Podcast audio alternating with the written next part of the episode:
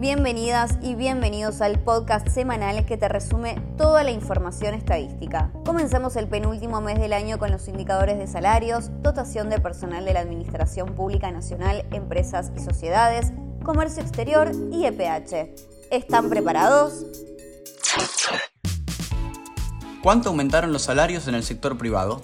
Y para el sector público, Veamos, el índice general en agosto se incrementó 6,5% mensual y 74,2% interanual. El sector privado registrado fue el que más creció, un 8,1%, el número más alto desde enero de 2020, mientras que el sector privado no registrado exhibió una suba de 4,2% y el público de 5,4%. Sin embargo, esta brecha entre los distintos sectores es menor si observamos la variación interanual ya que a nivel general mostró un aumento de 74,2% como consecuencia de incrementos del 76,5% en el sector privado registrado, 76,4% en el sector público y 63,4% en el sector privado no registrado.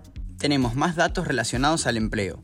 Se trata del segundo informe que el Instituto presenta sobre la dotación de personal de la Administración Pública Nacional, empresas y sociedades. En septiembre, de 190 entidades informantes, el 38,7% de la estructura organizativa correspondía a los organismos descentralizados, el 32,5% empresas y sociedades, 16,8% a la Administración centralizada, el 7,4% la Administración desconcentrada y el 4,6% por otros entes. En el informe puedes encontrar el detalle de la dotación de personal de cada uno de los organismos, además de las definiciones de la estructura organizativa del Estado. Como siempre, el enlace en la descripción.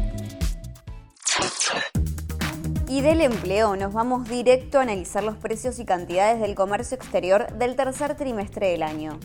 El índice de precios de las exportaciones registró un incremento de 13,2% en comparación al mismo periodo del año anterior, por lo que continuó con la tendencia al alza iniciada en el cuarto trimestre de 2020. Por otro lado, los precios de los bienes importados aumentaron 18,2% en la comparación interanual y continuaron con los sucesivos incrementos que se observan desde el primer trimestre de 2021. Exacto, y como los precios de las importaciones aumentaron en mayor medida que los precios de las exportaciones, el índice de los términos del intercambio, es decir, la relación entre los índices de precios de exportación y de importación, disminuyó 4,2% si lo comparamos con el mismo periodo del año pasado. ¿Y qué sucedió con las cantidades? En el caso de las importaciones, se incrementaron 12,7%, mientras que las exportaciones descendieron 12,3%. Pero veamos algunos de estos datos tan interesantes que nos ofrece este informe. Dentro de las exportaciones se destacó la caída del 20% interanual de las cantidades de los productos primarios, mientras que entre las importaciones, piezas y accesorios para bienes de capital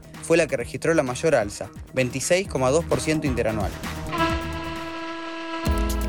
Y para cerrar la semana estadística, conocimos los indicadores de condiciones de vida de los hogares para los 31 aglomerados urbanos de la EPH. A partir de este informe, podés conocer los datos sobre las características habitacionales de los hogares, el acceso de la población a los servicios públicos, el régimen de tenencia de las viviendas, es decir, si alquilan o si son propietarios, y mucho más. Por ejemplo, en el primer semestre del año, el 18,6% de la población era inquilina. ¿Y sabés qué? El 66% de las personas cuenta con cobertura de salud por obra social o prepaga, mientras que el 34% solo posee cobertura médica a través del sistema público. Y antes de cerrar este episodio, contanos Diego, ¿qué nos dijo la EPH sobre el acceso de la población urbana a los servicios públicos?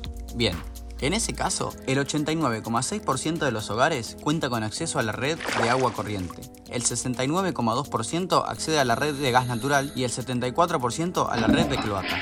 Si los consideramos todos juntos, solo el 55,7% de los hogares accede a los tres servicios. Para más detalles sobre este y otros datos de condiciones de vida de la población, ingresa al informe.